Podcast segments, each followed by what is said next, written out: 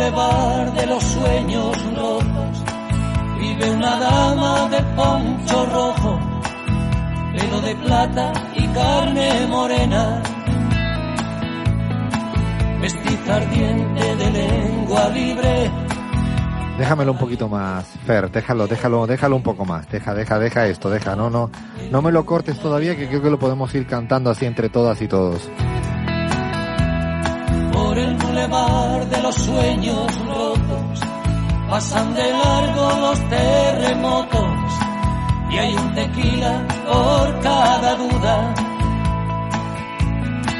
Cuando Agustín se sienta al piano, Diego Rivera, lápiz en mano, dibuja Frida Kahlo desnuda.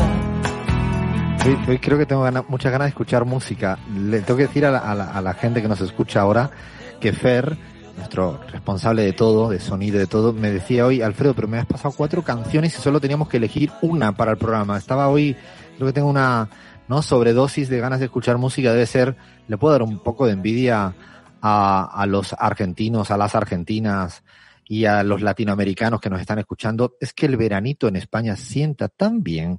No, Abraham, no sienta tan bien, que dan unos ganas de, ahora dan ganas de un tintico, pero de verano, no un tintico de esos no, creo que sepan lo que es un tinto de verano en, Ecuador, no lo sabían, ¿no, Abraham?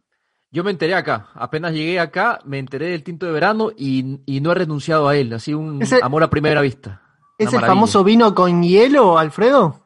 No, por favor. Eh, eh, hemos recuperado a Leandro. Yo prefiero que pierda la conexión porque para decir este tipo de cosas no puedo. A ver, Leandro. Una herejía. Leandro, esto es una, pero es una herejía, exactamente. ¿Cómo puedes? ser? A ver, le voy, a presentar a otro argentino que ha estado viviendo en España, que además ha estado visitándome donde yo he nacido, donde yo ahora estoy, eh, nuestro provocador serial, a ver si él nos da luces respecto a lo que es un tinto de verano. Guille Oglietti, ¿cómo estás, compa? ¿Cómo va todo? Muy bien, compañeros, ¿cómo están? Buen día, buenas tardes, buenas noches, donde nos escuchan. Mira, Leandro, yo creo que tienes razón. Es mucho mejor la sangría. La sangría es mucho mejor. Era la sangría, me la confundí. No, pero no se pongan en complot para confundir a la sociedad argentina. El tinto de verano es un poco de vino con un poco de Fanta de limón, podría ser. Yo tengo que reconocer que en la Argentina con un H2O pomelo o limoneto va. O sea, H2O limoneto y un tinto de cualquier tipo, porque además no necesita que sea un tinto bueno, porque en el fondo hay una mezcla, y el hielo sí, lean, pero un tinto con hielo es lo que, a veces ya hemos discutido. Esto es, esto no puede ser, Lean. No, no, no, esto no, no. Bueno, por fin hemos recuperado a Lean, que lo tenemos acá eh, otra vez. Esperemos que la conexión dure, Lean. No hemos comido tu segmento. Bueno, ha estado bien porque ahí Chris nos ha contado sus, sus peripecias, de que le gusta ir siempre dos veces a la misma reunión. Nos ha contado un poco una cosa que le divierte, seguramente porque trae, lleva el Caribe con ella, y dice, ¿para qué voy a hacerlo bien a la primera si puedo ir una primera? Me levanto a las 4 de la mañana y voy una segunda. Bueno, esto ha sido la, como ha dicho antes, la palabra no va a salir. Kiss, no, me va a salir. Chris Marcó, Chris Marzada ha dicho. No te voy a bancar ahí a que me haga bullying en vivo, Alfredo. Chris, bueno, después del que me hace, después del que sufro yo y yo estoy más tranquilo, bueno, está Gaby, que no la encontramos. Ahora ya verá la semana que viene la que le voy a dar a Gabriela Montaño, que esperemos que esté bien, que seguro está bien. Bueno, Guille, ¿cómo estás tú del, del COVID? Que es lo que me preocupa y le preocupa a toda la audiencia, a todos los seguidores de la pizarra. Te hemos tenido convaleciente varias eh, semanitas y bueno, no es para menos con la que está cayendo en la Argentina. ¿Cómo te encuentras tú? ¿Estás ya en plena forma o qué? En plena forma, Alfredo, por suerte, no sé, esa predisposición natural, no, no tuve ningún problema con el coronavirus. Una, una, una, cosa muy mínima y ya estoy bastante recuperado. Qué Así que nada, pero sí con todas las precauciones, todas las medidas de aislamiento, todo lo posible para no perjudicar a los demás y para sobrellevarlo lo mejor posible.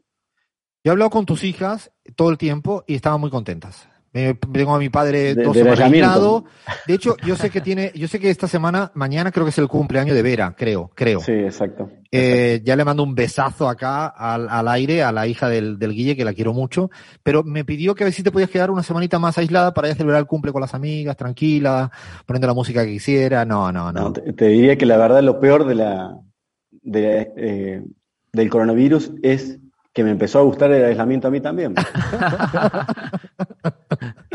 Este eh, no va a ser el, el, nuevo ministro, ¿cómo era? El ministro de la soledad, en Japón. Este es el nuevo ministro. Bueno, vamos a meterle un poco de mano a, a, un segmento que lo teníamos medio aparcado, no, aparcadísimo, que teníamos ganas, que es el, el fascinante y maravilloso mundo de los sueños, ¿no? Eh, es algo que, eh, de hecho, cuando hemos tenido aquí a, a entrevistas, a charlas, siempre a, se ha convertido ahora parte de lo que nos gusta hablar con la gente es qué sueña, y siempre me llama la atención, ¿no? Me, me llamó la atención lo que dijo José Sacristán sobre el mundo de, de, lo, de los sueños, ¿no? Eh, Martina Guzmán también habló de los sueños. Y, y hay cositas, hay por ahí eh, sueños de los políticos, las políticas. Hemos intentado recabar, recabar la información que existe, que no es que sea demasiada, pero hay. También de sueños recurrentes. Eh, le pedimos a la audiencia que nos vayan contando si saben, si han leído y nosotros no nos hemos enterado de algún sueño de, de Macri. No sé, ¿qué, qué estarás, qué sueña Macri, no? Eh, ¿Qué sueña la reta, no? A mí la que me importa más es qué soñaría Lilita Carrió. O sea, ¿qué, qué, qué soñaría? ¿Cómo, ¿En qué estaría soñando Lilita Carrió o, no? O, o la reta, ¿no? Capaz que no lo quería saber, Alfredo, ¿eh? Capaz que no lo quería saber. yo sé que igual Macri tiene, yo creo que igual Macri igual de, de de todos los que nombraste es el que más material seguramente debe tener porque le gusta mucho. No sé, pero yo creo que a partir de 14 horas seguidas de dormir se te olvidan todos los sueños. Es imposible y Macri es un poco un caso. Antes de preguntarle al, equipo uh, que es que, que, viene soñando, si se acuerda de sueños de pequeño, que alguna vez ya, ya lo hemos hecho, por ahí tienes, Cris, algún recopilatorio, una primera aproximación a, a cositas respecto a, qué sueños existen entre los políticos. ¿Qué tienes por ahí que nos puedes ir contando y cómo vamos a empezar a, a abrir este, esta suerte de quilombo, debate o lo que vaya saliendo?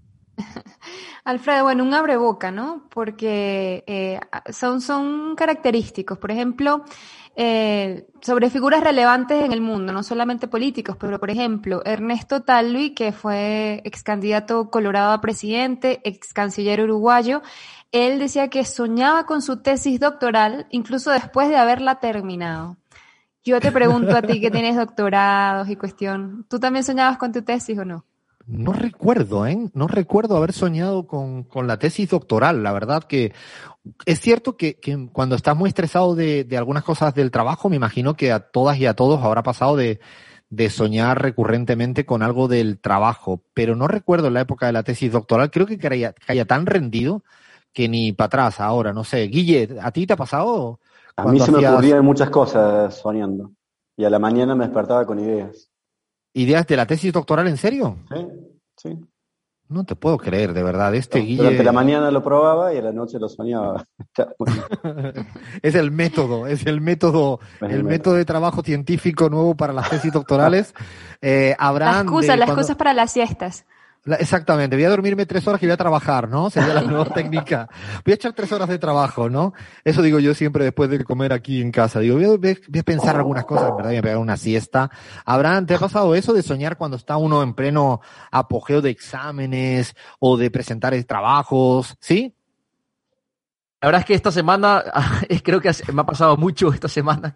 Eh, realmente tengo pocas horas, pocas horas de sueño por un proyecto que estamos haciendo y las poquitas horas de sueño que tenía eran para, para seguir pensando en esta vaina. O sea que ha sido realmente una pesadilla extendida, pero al final es una. Yo creo que el sueño también es una forma de fogar, ¿no? Toda esa, todo ese estrés, ¿no? Es como una catarsis al final. Podría convertirse en algo así. Lean, ¿y tú cuando estás en plenos exámenes, cómo lo llevas eso? Sí, sí, me pasa exactamente lo mismo y muchas veces me ha pasado de eh, encontrar en el sueño o en los minutos antes de irse a dormir eh, el momento más alto de inspiración, incluso mucho más inspirador que el resto del día que estoy despierto. Es como que, ah, esta era la pregunta que tenía que hacer, o, ah, esto es el título, este es el subtítulo, este es, esta es la tesis. Eh, me pasa eso, que antes, en el momento previo a caer en el sueño más profundo, es como mi momento más inspirador.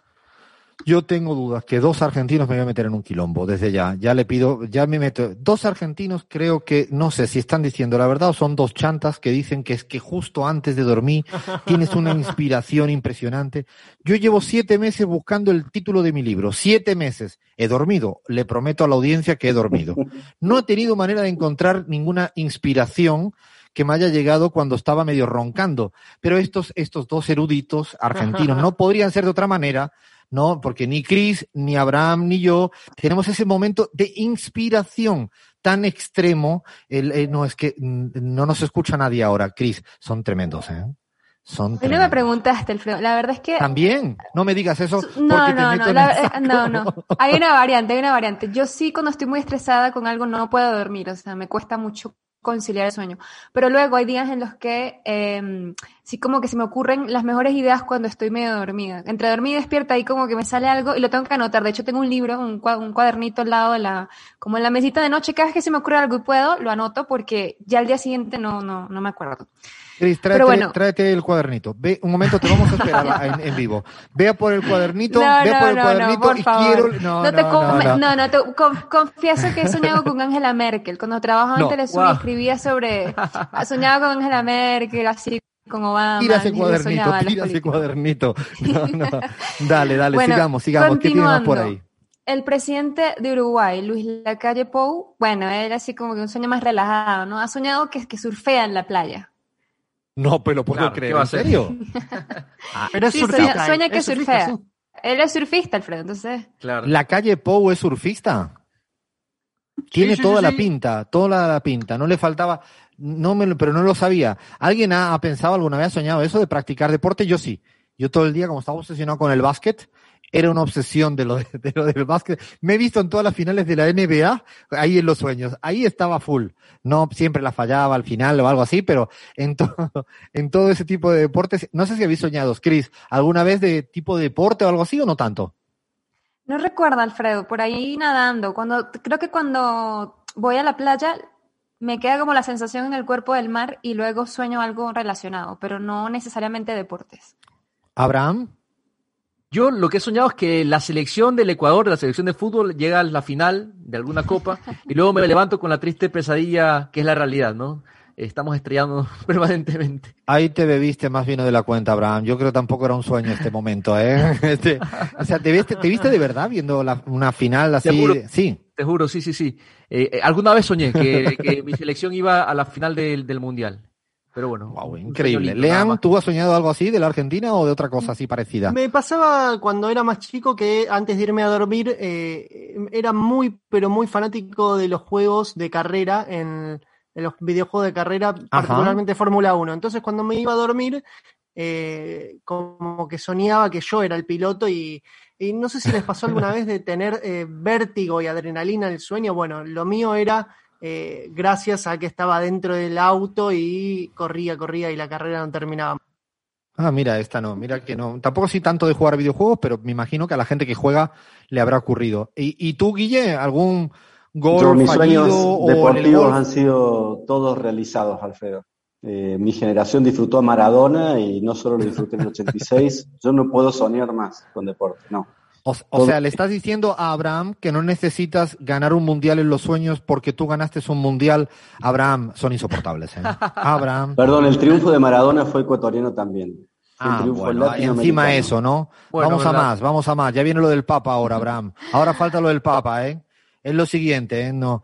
Uy, hoy, hoy nos van a... En las redes ya me imagino cómo debe estar. No quiero ni El mirar. Papa fue a Ecuador y no vino a Argentina. ¿eh? Ah, esa es verdad, esa es cierto. Ahí llevas toda la razón.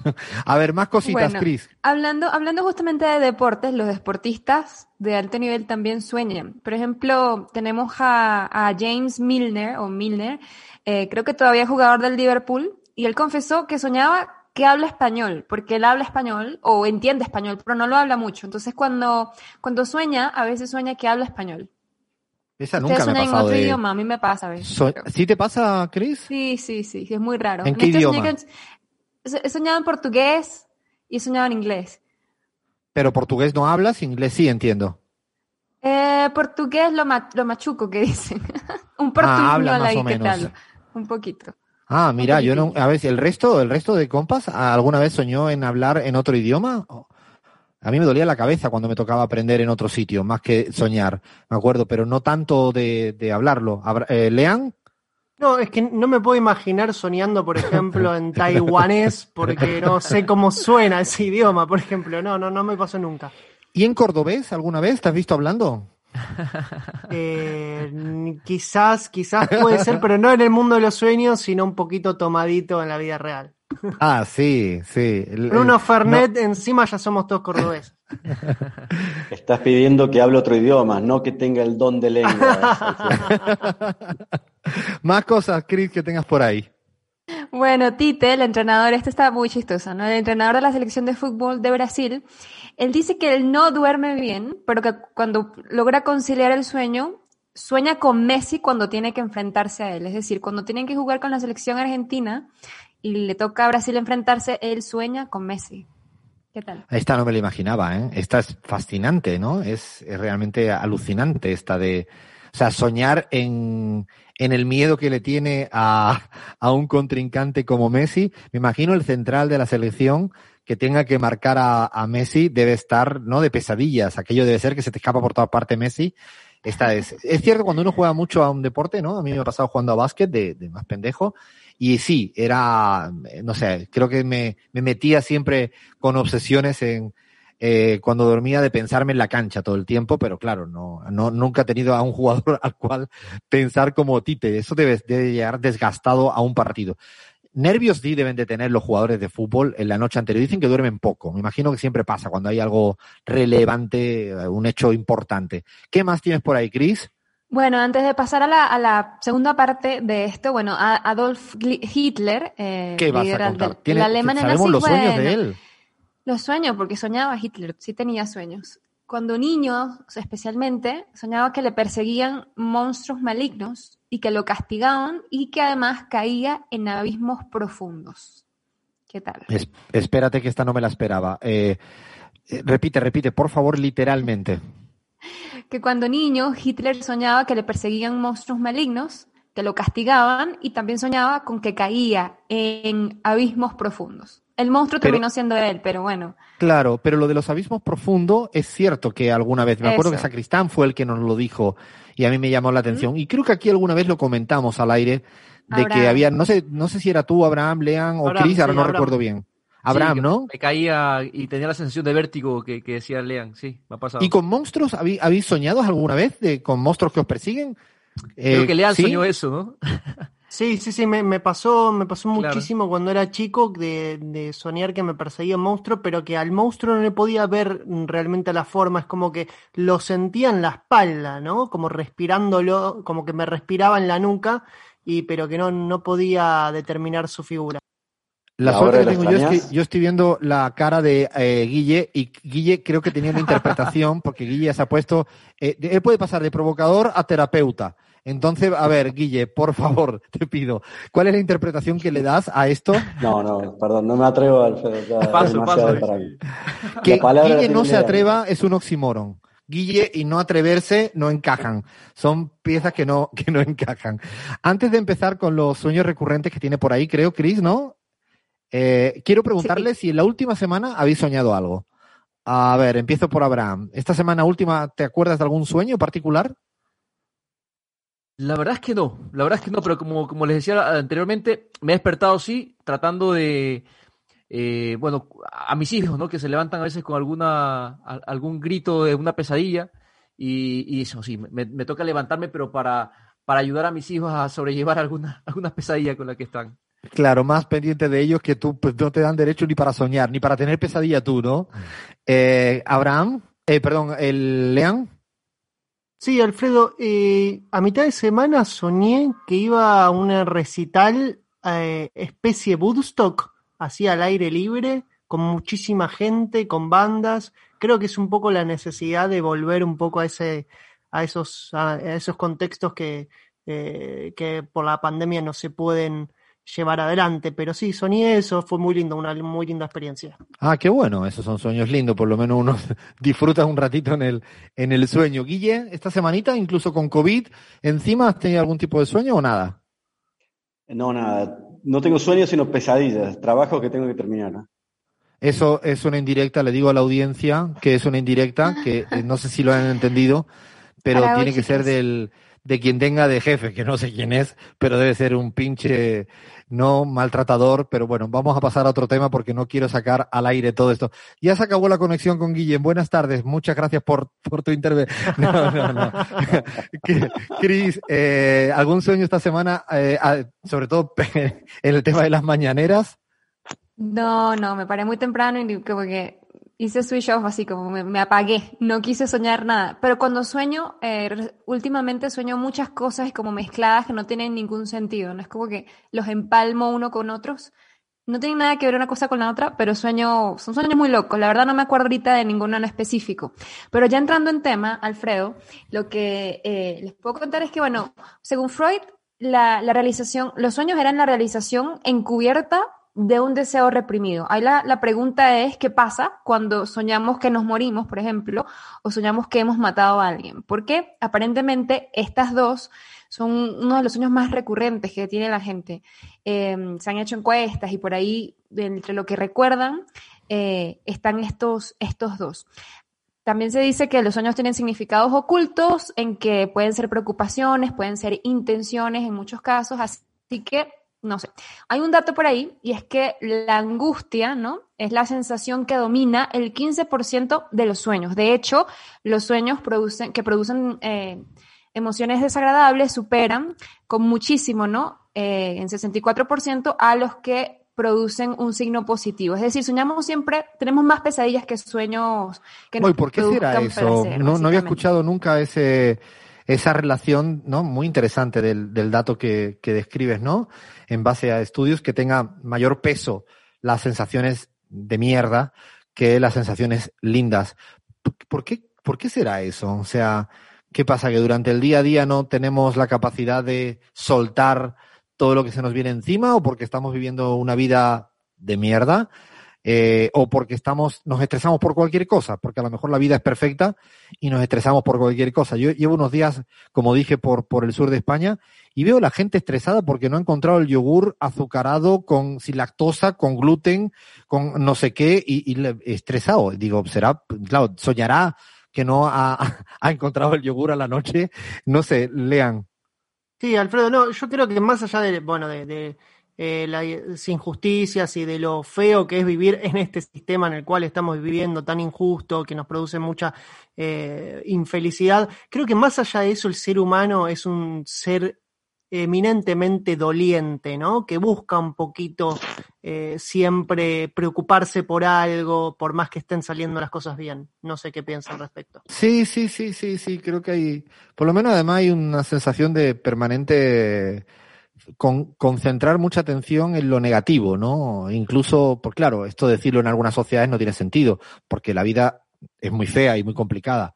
Pero lo jodido es cuando ves vidas con cierta, ¿no? niveles materiales completamente cubiertos, sin ningún tipo de necesidad, y escucha, escuchas un lamento permanente, que claro, que lo diga alguien que no tiene para comer o para comprar pañales, como hablábamos en la primera hora, está bien. Pero gente que tiene para comprar el tipo de pañal que no sé, ya, ¿no? La, me pone un poco como así, como un poco el N de lo que dice. Guille iba a decir algo. Me da la impresión a mí, y ahí hablo mucho desde la experiencia personal mía y lo que conozco entre mis allegados, de que los tipos de sueños que Hoy no estamos con suerte. Hoy no. Cuando un día no viene, un día viene doblado. A ver, a ver, Guille, que te hemos perdido. Hemos dejado, em, estamos todo el mundo así. Eh, más Guille, Guille, Guille, Guille, no, no, no, no. Que es típico. vamos a... Y cuando son más grandes. Lo no, lo hemos silenciado. Hasta que no recupere la conexión no le podemos hacer eso a, a, a, los oyentes, porque además nos ha dejado todo en ascuas. Nos ha dejado todo en ascuas. Estaba el Guille, se, se ha ido, eh, ¿no? La conexión cortando. Guille, te pido ahora, por favor, que creo que hemos recuperado tu conexión, si nos puede contar esto, porque tenías, nos tenía todo así embobado. No sé si la audiencia estaba embobada, no la veo a toda la gente que nos escucha. A ver si puedes volver a explicar eso que estabas diciendo, porfa. Disculpen, eh, trato de tener una buena señal, pero se ve que algo fracaso. Eh, me parece que los sueños cambian mucho con la edad. Eh, no son, los sueños de niños están más vinculados a los temores, a los miedos, que es algo propio de, de asumir los nuevos desafíos en la vida los sueños de adolescentes están más vinculados con los desafíos de adolescentes, son muy sexuales, por ejemplo. Eh, y los sueños de más adultos están más vinculados al estrés, como lo sufrimos Leandro y yo, vinculados a las actividades que tenemos y, las cosas que queremos hacer. Eh, así que, pero muy interesante tu, tu, visión sobre si realmente estamos teniendo buenas vidas o, y las canalizamos a través de, los sueños. Me parece también que los sueños son una forma de aprender. El ser humano es un gran contador de historias, esa es una de las cosas que nos caracteriza como ser humano, porque aprendemos de esas historias y quizás los sueños no sean más que un mecanismo para reforzar las enseñanzas de esas historias que se repiten en los sueños. No había pensado nunca en eso de que es cierto, de que los sueños evolucionan con, con la edad. No sé si es, eh, no, eh, teoría creada en el momento de Guillermo Ulietti, pero a mí me ha convencido. Me parece sumamente interesante. Él ha dejado claro que él y Lean son los más viejos de este espacio. El resto no nos hemos pronunciado al respecto. Yo todavía estoy en la parte inicial, ni siquiera estoy en la parte sexual. Estoy todavía en la parte de los temores, todavía estoy en, plena juventud.